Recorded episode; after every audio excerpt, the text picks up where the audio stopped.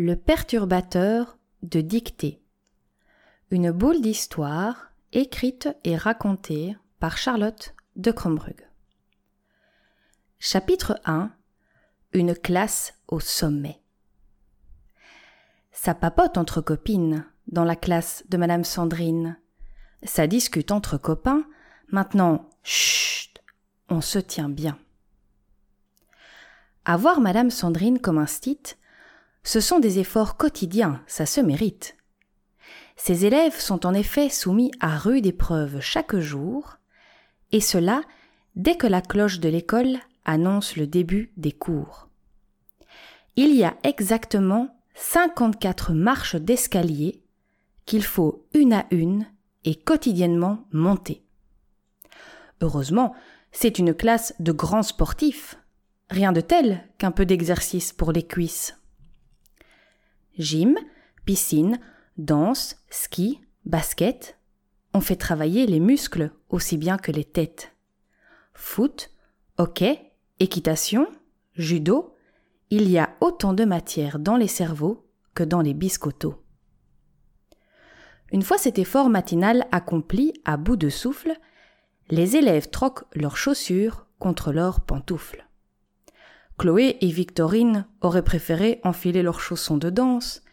Mais en classe, on fait travailler les têtes plutôt que les pieds, pas de chance.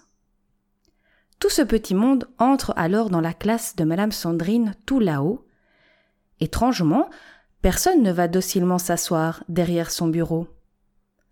Pas de bureau dans cette classe, mais plutôt un coin lecture, un canapé, des tapis de relaxation, et puis surtout des tables, des tables, et encore des tables de multiplication. Sur les murs, des dessins ainsi que des photos de mandalas éphémères que les élèves ont fait avec les objets que nous offre notre chère planète Terre. Après avoir fait le tour de la classe et des états d'humeur, Maya et Chloé prennent leur guitare pour un moment de pur bonheur une balade des gens heureux sur les Champs-Élysées, que Madame Sandrine et tous les élèves avec entrain se mettent à chanter. Après cet instant chanté, chantant et surtout enchanteur, prenez donc vos cahiers de dictée, il est l'heure.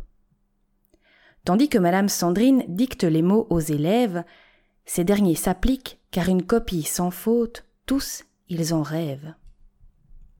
Ils semblent attentifs et bien concentré quand tout à coup quelqu'un se met à chuchoter. Zigouli, gouli, mimitraille, tramimi.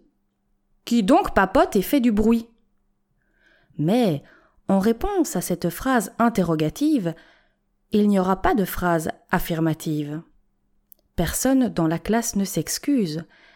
Il y a un petit malin qui fait anonymement le pitre, et ça l'amuse. Madame Sandrine continue de dicter quelques mots. Zigouli, gouli, mimitro et tramimo. Ah non. Et en plus, il se permet de recommencer.